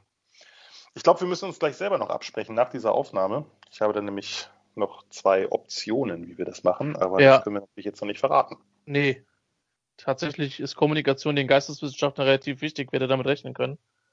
Ähm, irgendwo runzelt die Nicola Mateur mit der Stirn oder setzt einen Stoßseufzer ab der Verzweiflung. Da eigentlich schon, ah ja.